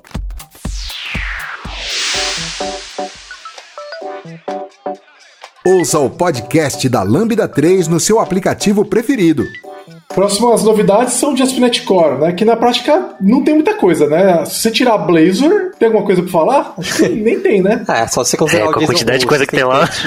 Né? Que não é do ASP.NET Core. É. Eles, eu acho que a impressão que eu tive é que eles puseram todo o time do ASP.NET pra trabalhar no Blazor. Eu também fico com essa impressão. Faz um tempo que dá pra ver esse movimento, assim, né?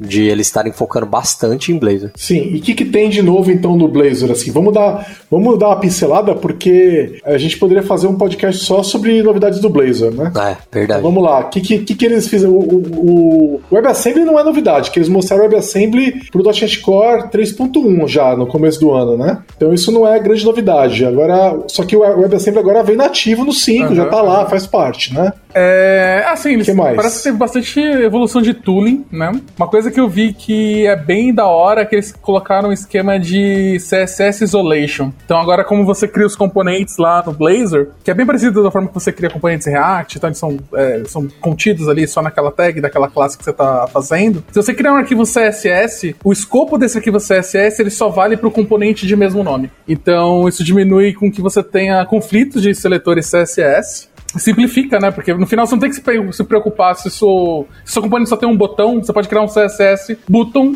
color red e vai aplicar só nele. Então ele começa a gerenciar esse tipo de coisa. Uma outra coisa interessante que eu achei bem massa foi o rolê de você conseguir é, ter auto-refresh. Acho que isso não é só pro Blazor, então agora que você dá um .NET Run, ou ah, ele é abre o browser. Isso. Com o .NET Watch. Então, é, é, uma coisa pequena? É. Mas ali, né? A qualidade de vida. Vira. A gente espera não, isso cara, de tudo isso é agora. Né? Importante, né? cara. Isso é não, é importante pra caramba, cara. Sim. Porque ganha sim, um tempo é, bom aí, aí. Sim, sim. É, é um pouquinho, mas é um pouquinho todo dia, né? pois é, exato. É, outra coisa, ainda mais essa parte de suporte de CSS e JavaScript, eu vi que eles adicionaram suporte para NuGet, então agora quando você instala o NuGet de Blazor, que tem, ele pode embutir JavaScript e CSS, então você já consegue baixar o pacote inteiro, na verdade, quando você quer um componente, alguma coisa que você está usando. É, e uma outra coisa que eu vi que eu achei bem estilo mobile, né? Acho que o Moody vai se identificar, que eles adicionaram um esquema de virtualization. Então agora, imagina que você tem uma grid muito grande, é, você vai renderizar, sei lá, 5 mil linhas, você consegue fazer com que ele só renderize as linhas que estão sendo exibidas. Então você consegue ganhar um pouco de performance aí. Então no final, são várias coisinhas para melhorar aí a vida a vida de dev, né? Já que a, a, por isso que eu acho que acaba tendo muita atualização de Blazor, porque você vai descobrindo cada vez mais coisas novas para colocar, é muito novo. É muito é, novo, inclusive, né? uma outra coisa que eu achei bem interessante é o Unity, não sei se vocês chegaram a ver, que é um framework de teste, que ele você você renderizar os componentes. Então você consegue uhum. falar, bem, pega o meu componente aqui de counter componente, que é o que todo mundo usa para fazer demo, e renderiza ele, e você consegue inspecionar Sim. o HTML gerado por ele. É muito parecido com React Testing Library nesse sentido. Então são testes integrados nos componentes é, Blazor com, com, com esse carinha chamado BUnit. É, eu achei bem massa também. Teve alguns. Uns, esse, cara, esse lance do, do CSS Isolation. É, total. É React, né? É, cara, a, a, relação do Blazor com React é pra usar aquela, aquela citação do, do, do Jobs, né? Que gênios roubam, né? que, putz, meu, é muita cópia, entendeu? É muito. É a mesma ideia. O Angular tem também, mas tem, o Blazor tem, tem muita cara de React. na verdade, né? é React É React e C Sharp. Mas não tem o. O React por padrão não tem CSS Isolation. Então isso tem no Angular, mas não tem por padrão no React. Então talvez ele esteja olhando ali pro melhor dos dois mundos ah, e então... construindo o seu. Te, teve algumas coisas que eu achei legal que eles fizeram também que foi a questão do trimming e linking, que eles otimizaram isso, isso no chat sim como um todo, né? A gente falou mais cedo, mas eles estão mais agressivos também no Blazor, porque um dos maiores uhum. problemas do Blazor é o tamanho da app, né? O tamanho das, das DLLs eles conseguiram diminuir bastante. Outra coisa que eu gostei também foi a questão do Compatibility Analyzer. Eles estão lançando o Roslyn Analyzer, que você consegue dizer, ó, você não pode chamar essa API é, no Blazor. Então, por exemplo, você quer ler o registry. O environment. Entendeu? Ou você quer. É, é, o environment, ele vai dar um erro. E aí você já recebe o erro no momento de compilação. Uhum. Não precisa esperar a aplicação rodar. Que aí dava platform nosso supported exception, né? Isso é legal também. E outra coisa que eu achei bem legal é a ideia de lazy load assemblies, que é uma uhum. coisa super comum para SPA e que eles estão colocando também no Blazor, né? Então é, é, é são coisas que você vê, é. é tá amadurecendo né, cara? Porque não dá pra, não dá é, pra trabalhar sem isso, entendeu? Pra ter uma plataforma moderna, você precisa disso. E o Blazor isso é extremamente importante. Imagina que você pode agora carregar uma app muito mais leve só para mostrar o front-end e aí você com pre-rendering, que eles uhum. também melhoraram o pre-rendering, né? Você mostra a aplicação e aí você carrega só as DLLs que você precisa, cara. Sim, sim. É, inclusive melhor, a gente entendeu? tem server-side rendering agora, mesmo para a versão do WebAssembly, que é bem sim. massa. E, de novo, ó, tem a parte de streaming e também tem de velocidade. Toda a parte de performance tava eu vi lá que eles falaram que estava melhorando de duas a cinco vezes, dependendo do que você usar. Então, tá cada vez ficando mais redondinho, mais legal. É, e é assim, é, no ASP.NET em si, teve o lance também que eles fizeram de colocar. No template tem o cara do Swagger agora, né? Vem, vem na caixa. Que é, é interessante, porque o Swagger, eles estão usando aquele. Swashbuckle. É. O Swashbuckle, que nomezinho horrível, né? né? Estão usando o Swashbuckle. Não é, eu tenho, eu tenho preferido usar o N-Swag, mas é uma briga de gato e rato entre os dois, então tá de boa né? Mas é, eles têm eles, eles têm facilitado. E eles também colocaram um cara para fazer chamadas de REST mais facilitadas e tal, que é interessante. Então, enfim, assim, mas, mas não tem muita coisa nova. Eu vi eles também mostrando um, um botão de você, ah, vou publicar a aplicação, né? A partir do Visual Studio, que já gera uma GitHub Action. Vocês viram isso aí? Sim. Ah, então agora você pode publicar do Visual Studio porque você não vai ficar com aquele profile de publicação, ele vai, ele vai parar numa GitHub Action, né? Mas isso não é melhoria na, é. no ASP.NET Core, né? Isso é, é no máximo no estúdio, né, cara? Sim. É tooling, é tooling, é super tooling, né? Então, assim, é, é eu percebo que o investimento nesse momento foi mínimo no ASP.NET Core. O que, por outro lado, é bom, né? Você vai fazer maduro, a né? evolução né? do pessoal que tá vindo do 3.1 pro 5, vai ser muito mais fácil. É. Você consegue ganhar toda, todo o update da plataforma com mudança mínima uhum, é, da não... ASP.NET Core. De repente é uma boa, porque tinha muita gente reclamando que o ASP.NET Core tava andando muito rápido. Então tá aí, ó. Não andando quase nada nessa versão. A gente pode considerar que toda a parte de performance foi um baita pulo aí. É, é, é que veio no .NET, né? E vamos combinar que o maior uso do .NET é no ASP.NET. Uhum. Né? No ASP.NET Core e tudo mais, né? Então é, é, é um negócio muito bem-vindo. É, vamos falar do F-Core. é, F-Core 5. É, que como, eu acho que a principal coisa do F-Core 5 pra mim, acho que são duas, né? Eu vou deixar até o Teres falou, porque o Teres ele tá tão ansioso com esse negócio. Teres, qual ah, é a ah, melhor funcionalidade pra você? Mas é aquela funcionalidade que tá todo mundo 5. pedindo desde a versão 1. Muitos diziam, e aí eu chamo o senhor Vitor Cavalcante, se estiver escutando, que ah, né, isso aí é ruim porque não tem. Enfim, temos. Demorou, mas chegou Many to Many. Olha só, agora você precisa criar Olha entidades só. intermediárias. Cinco anos mas depois. Aí é bom. 15 anos depois do Ed É melhor fazer lento do que fazer errado, eu sempre digo. Mas é. É algo que. É... Mas sabe o que é melhor do que fazer lento? Fazendo um tempo razoável. Mas assim, é, é uma feature interessante, porque, tipo, de novo, você não precisa criar agora uma, uma, aquela entidade intermediária entre classes que representa a sua a tabela ali do meio do many to many. Ela não é mais necessária. É, e é o que já tinha no F6 lá, por isso que também pegou meio, meio que pegou mal, porque é o que já tinha na versão antiga. É, a parte boa é que essa versão nova era melhor. Então ela tem mais, ela é mais configurável. Inclusive uma coisa que eu achei bem legal é que você consegue ter os dois. Você consegue ter entidade intermediária e o many-to-many direto. Porque às vezes, bem, é, essa intermediária eu preciso, eu preciso, que tenha alguma data, algum status, alguma coisa que não importa tanto no, no, na modelagem, mas em alguns momentos, talvez, de auditoria seja legal. Então você consegue ter os dois, é, que é o que não dá para fazer no F6. Então, enfim, enfim, chegamos. Cara, eu achei isso muito legal. É, é muito interessante. O exemplo que eu acho que eles deram, pelo que eu me lembro nos docs deles, tá usuários e grupo. Então o usuário pode estar em muitos grupos, o grupo pode ter muitos usuários. E aí você quer ter uma, uma, um relacionamento, tipo a data que o usuário entrou no grupo. E aí ele, você pode ter na, na classe de usuários, você pode ter grupos, na classe de grupos você pode ter usuários, e aí você tem uma terceira relação que vai mostrar essa associação do usuário no grupo e do grupo do usuário a partir daquela data. Você pode ter uma classe para mostrar isso que tem essa data. Uhum. Que é isso que você falou, né, Teles? Pô, isso ficou bonito mesmo, cara. Isso ficou bem feito, cara. Eu, eu sou um dos críticos do EF de várias frentes, mas isso ficou realmente bem feito. Então ficou muito legal. E, e olha só que legal, né? Que a gente já falou aqui várias vezes, EF Core 5 funciona com o .NET Core 3.1, porque depende do .NET Standard 2.1. Ou seja, não funciona com o .NET Framework, porque o .NET Framework só vai até o .NET Standard 2.0, certo? Quem tá aí já quer usar o Emit muitos de muitos, né? Já pode fazer esse upgrade agora, e é um upgrade com poucas quebras, pelo que eu me lembro. É um negócio que vale a pena já considerar. É, e Fala. Tem também 380 bug fixes. Então, se você tem algum problema de, sei lá, geração de query, que provavelmente a maioria dos bugs aconteciam aí, é, é uma boa notícia para que você não precise esperar o .NET 5 ou atualizar o .NET 5 por conta daquilo tudo que a gente falou, né? Você já pode Sim. fazer essa atualização aí. E um outro que eles colocaram também foi o table per type.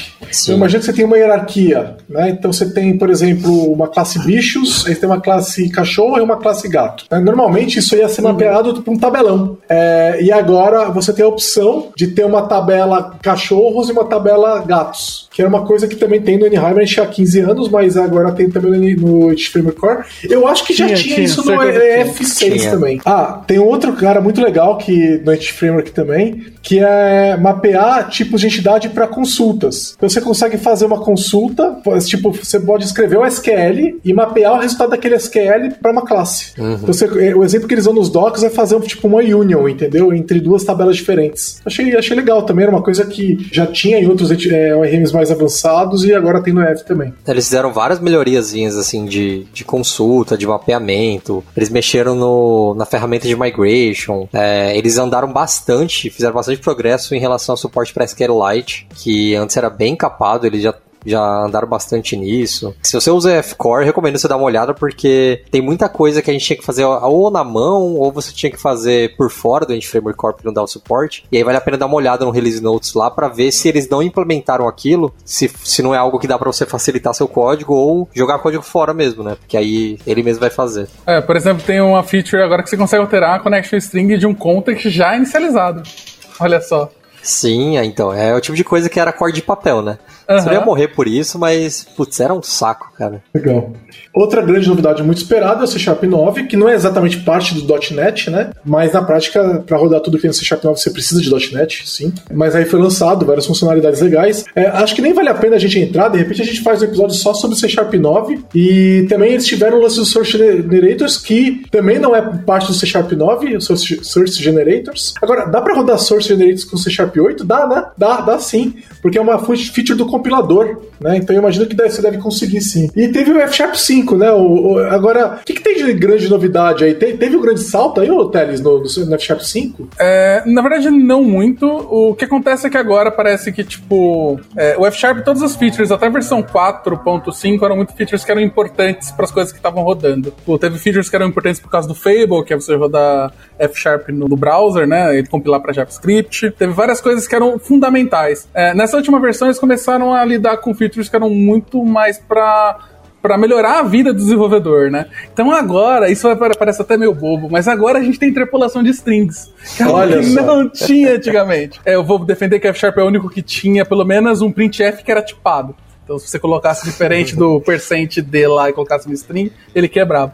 Mas então, é, então, esse é o tipo de coisa que, que, que, tem nessa versão. A gente tem algumas melhorias do F Sharp Interactive, que é muito importante, porque é a gente acaba usando bastante o REPL. Uma coisa que aí não é só pro F Sharp, mas também, também pro C Sharp, é o VS Code Notebooks. Não sei se vocês chegaram a ver. Ah, eu, eu ouvi falar, mas não vi. Com F Sharp agora? Tempo, tempo você consegue usar tanto F Sharp quanto C Sharp. Então você consegue lá criar um notebook dentro do VS Code, aquele notebook que normalmente é Python, né, que é o Jupyter, é... e você vai fazendo várias declarações com vários pedaços de código ali de C Sharp ou F Sharp no notebook. É, e aí você isso gera um arquivo que você pode inclusive colocar no seu repositório para usar como algum tipo de documentação e tal. Provavelmente ele deve estar tá usando aquele carinha do Blazor que eu esqueci o nome agora, o que era para rodar C Sharp no browser. Não, Isso, é bem provável deve ter alguma coisa a ver por baixo Sim. dos panos. É, mas é bem legal ver rodando tanto com F Sharp quanto com C Sharp. Então é, é uma feature bem interessante. É, do C Sharp a gente tem o Records, que é um negócio bem legal, né? Tem mais pattern matches, que são bem interessantes, ficou bem uhum. bonito. Ainda que a gente não tenha discriminated unions ainda, né? É, mas tá é, aberta a ficha. É, tá aberta, tá todo mundo pedindo, mas uma hora, uma hora aparece lá, né? A gente não consegue fazer um switch exaustivo ainda, né? Uhum. Mas uma hora vai sair. Né? Tá rolando uma pressão ali. Né? Mas, e várias outras funcionalidades legais ali, né? Então, é, é de repente a gente faz um, um, episódio só sobre isso. Então, uhum. não vou entrar muito nisso, não. E uma coisa que... legal. Oi, fala. Eu só queria fazer um, uma menção honrosa, é, uma coisa que o Moody adorou, que é usar records em controllers. Sabe por quê, Gigi? É. Porque você não tem construtor, você só declara uma vez, não tem que declarar field, não tem que declarar construtor, e ele injeta a dependência bonitinha ali para você. Fica tipo TypeScript. Ah, mas a classe do, do controller. Do controller é o record. Isso. É. Por que, que você faria isso? Para você não ter que escrever construtor e fields e ficar atribuindo. Ele já vai atribuir automático. O, o, David Fowler, ele tá, ele tá tentando quebrar o .NET de várias maneiras. Sim, tá divertido isso. Tá muito divertido. Eu recomendo você seguir ele no Twitter, porque cada dia que ele faz umas coisas, você olha e fala, por que você tá fazendo isso? Mas você viu ele mexendo com o VB ontem? Não, Sim, eu vi. Você não vi. ontem ele tava mexendo com o VB. Ele até falou, olha só, dá para passar uma lambda para pro VB sem precisar declarar o tipo da lambda do lado esquerdo, não sei o quê. o VB é melhor. Sim, sim, Mas então, é, essa funcionalidade de records eu não tinha pensado. Foi o David Fowler que postou e é muito bom, porque, querendo ou não, o código que a gente escreve toda vez a mesma coisa, é chato. Não, não, ajuda muito. Então... A real é que eles tinham que ter feito ali o Primary Constructor, né? Mas. É, sim, sim, sim, sim. Mas é. Mas acho que eles vão fazer, uma hora eles vão fazer. Enquanto é, isso, só é. escreva o controller com record agora. O Primary Constructor exigiria mudança no CLR? Não, não, não, não, não precisaria. Ah, e é, falando sobre C Sharp 9 também, é, eles anotaram, não é exatamente do C Sharp 9, é do C Sharp 8, mas eles anotaram quase toda a Basic Class Library com no, os non-nullable reference types. Então agora tá mais fácil usar non-nullable reference types com .NET. Né? Então eles tiveram esforço forte aí. Cara, eu vi um commit deles que era gigantesco. Só colocando esses caras ali, é um pull request absurdo e aí um monte de discussão em torno dos caras. E aí teve um cara lá que eles arrumaram, que quebraram compatibilidade com o Core 3.1. Então é interessante isso daí também. Essa semana, o meu filho ele, tá, ele começou a estudar, né, é, desenvolvimento de software, e ele tá fazendo a parte de back-end C Sharp. Ele me perguntou, falou assim: ah, acho que isso aqui ia ser mais fácil se eu pudesse fazer um switch com, com umas condições, que é o Logical Patterns, né? Eu falei, vixe, mas isso aí não faz, não. Ele falou, faz sim. É. Eu falei, ué, como assim? Caramba! Agora faz, velho. Caramba, faz, ele pegou, na, pegou a crista da onda. Falei, é? nossa, meu, que beleza, hein? É, nada como não ter que trabalhar no legado, né, cara? Olha isso. Projeto pessoal é essa maravilha aí, cara. Você tá é. sempre na última onda. Inclusive, inclusive eu falo assim, pra, pra o código de C Sharp 9, que provavelmente a galera vai começar a ver por aí, ele não tem cara clássica de C Sharp mais. Tipo, aquela cara meio, entre aspas, Java, ela tá sumindo completamente. Tá sumindo mesmo. Imagina no C Sharp 10 que deve vir Discriminated Unions, Primary Constructor. Cara, é só High falta... Carded Types, tem Não, várias e, cara, Fala sério, é, é, eu vou falar da minha feature preferida do C Sharp 9, que é Top Level Statements. De longe, de longe. Porque é a que a gente vai, tipo, para coisinhas rápidas é que você mais vai usar, entendeu? Aquilo é muito legal, você não precisa ter uma. É, é, eu lembro do Bu, do, de quando o Rodrigo Bambu falou: private, da, stat, não, public static void main. Você tá de brincadeira, né? Você tá de brincadeira, isso não pode ser real. E, e além de, de ser um, uma barreira maior, parece pequena, mas é uma barreira maior de entendimento para quem tá começando. eu, é. eu lembro que na época que eu codava Visual Fox Pro, e aí eu fui tentar aprender C Sharp, e eu vi Public Static Void Main, eu falei, mas meu Deus, pera, eu tô muito. Eu não sei o que é isso. Cara, eu, eu fiquei imaginando as gambiarras. Nós vamos começar a ver programa escrito com arquivo só, entendeu? Pode escrever, cara. Vai ter 1.500 linhas, uma coisa só. É, Python tem umas coisas assim. É lógico, lógico. Vai ter. É, outra coisa que aconteceu foi o Microsoft JSON, né? Teve alguns upgrades ali, o método de extensão para HTTP Client, é, coisinhas que ajudam no dia a dia, mas sem grandes novidades aí também, né? É. Ah, putz, Get JSON assim, que demorou, hein? Esse é, esse é, aquele corte de papel também que o Moody falou. Putz, toda é. vez era a mesma Cara, coisa. Cara, ele leva cinco minutos para fazer. É. Todo mundo deveria ter um extension method no próprio projeto que fazia é, isso, né? Eu tem, sempre tem. tinha. Tem mais de um projeto que tá com esses caras aí. Sim, Vai ser um tal de código. Mas o que eu achei legal do, do System Text JSON é que eles é, avançaram bastante a API, né? Eles até colocaram agora uma tabela de compatibilidade lá, comparando com o Newton Soft. Pra maioria dos cenários, é, já tá suportando quase tudo que ele suportava. Tem uns, uns corner cases, eu acho que, lógico, depende da aplicação, né? Mas é, quando eu vi, eram coisas que eu nunca precisei usar no, no Newton Soft que ele ainda não dava suporte, mas em geral já tá quase igual. E muitas vezes muito mais simples de fazer também, né? Então, tipo, eles seguiram uma abordagem diferente de como ser feito as coisas, e isso facilitou até a escrita de como fazer as coisas.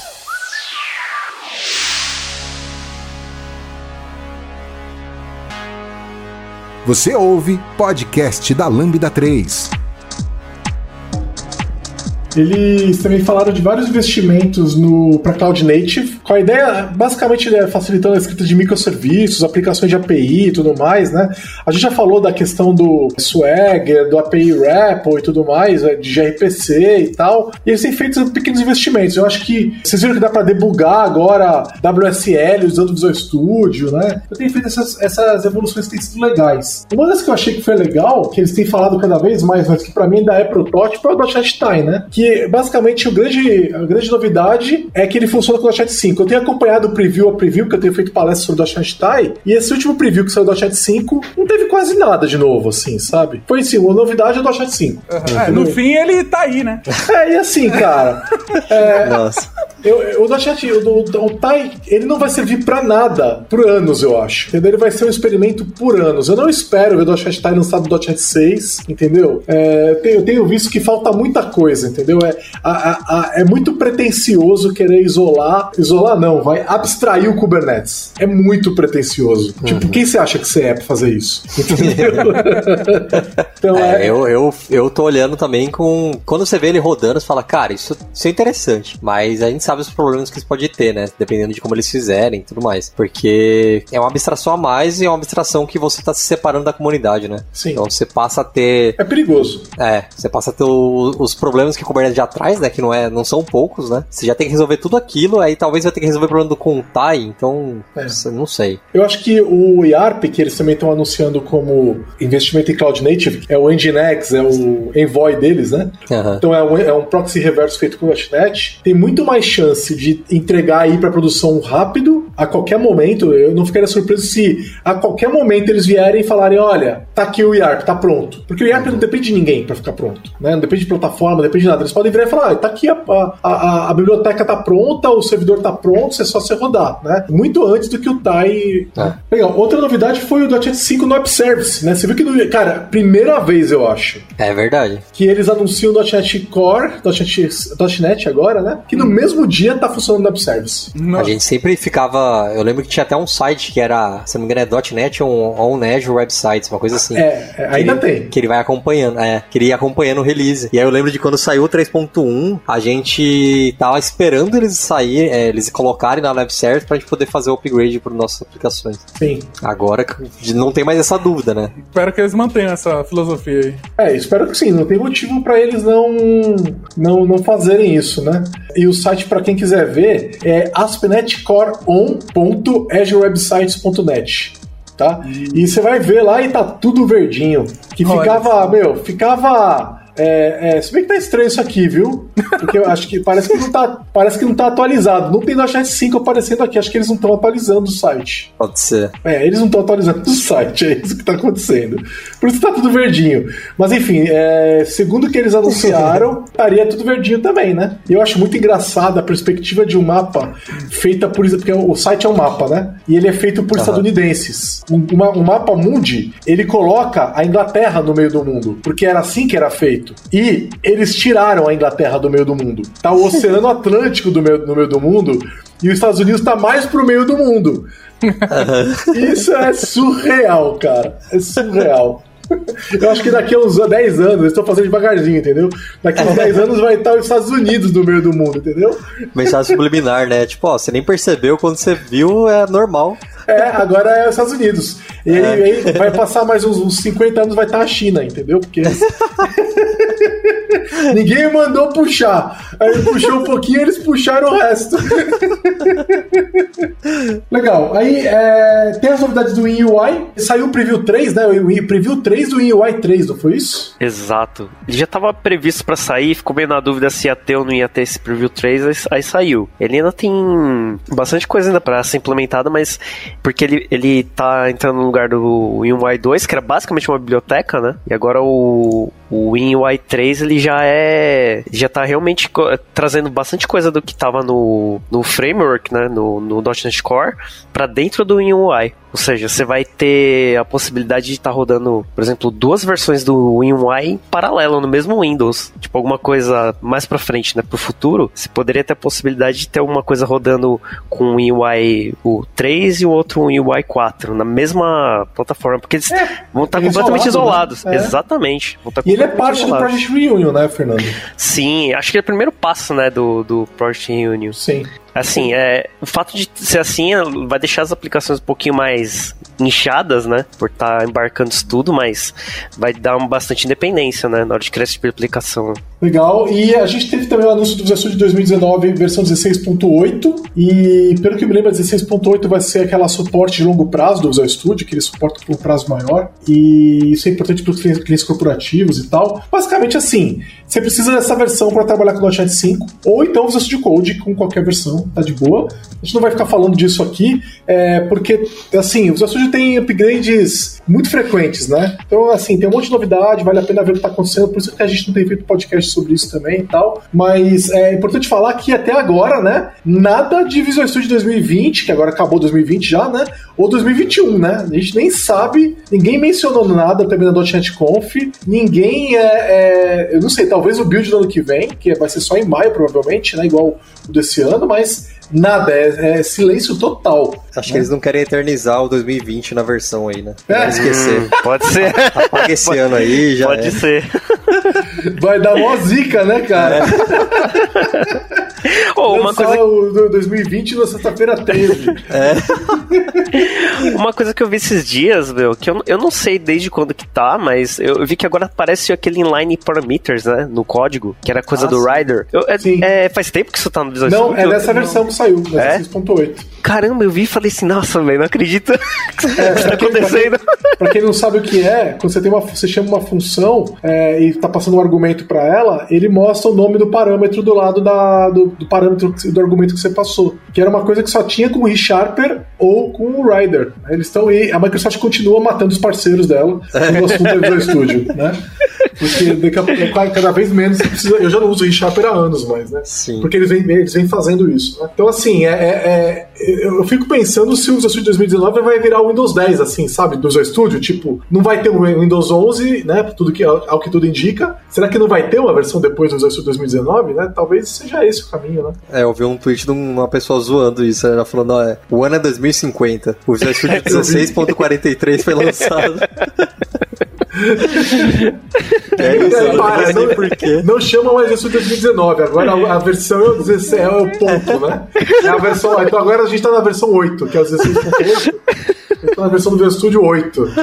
Entendeu? Eu acredito nisso, ponto fé. É, e assim, só pra gente fechar, o último assunto é falar de .NET 6, né? Então, é, a gente falou um pouco já, mas basicamente a visão que a gente tá bem no começo, eles estão construindo a visão do que vai ser o .NET 6 ainda, a gente não sabe, mas basicamente essa questão de unificação da plataforma, né? Que a gente já falou várias vezes, e continuar investindo em, em Cloud Native, continuar investindo em Blazor e continuar investindo em Native UI, é basicamente MAUI, e melhorando o desempenho e tudo mais. Então, é, é engraçado, porque a visão que eles estão dando pra gente agora é: ah, vamos melhorar um pouquinho de tudo que tem aí. É. é isso. Ah, o que, que a gente Caramba. já fez? Ah, essas coisas aqui. Ah, então vamos fazer essas, um pouquinho mais delas.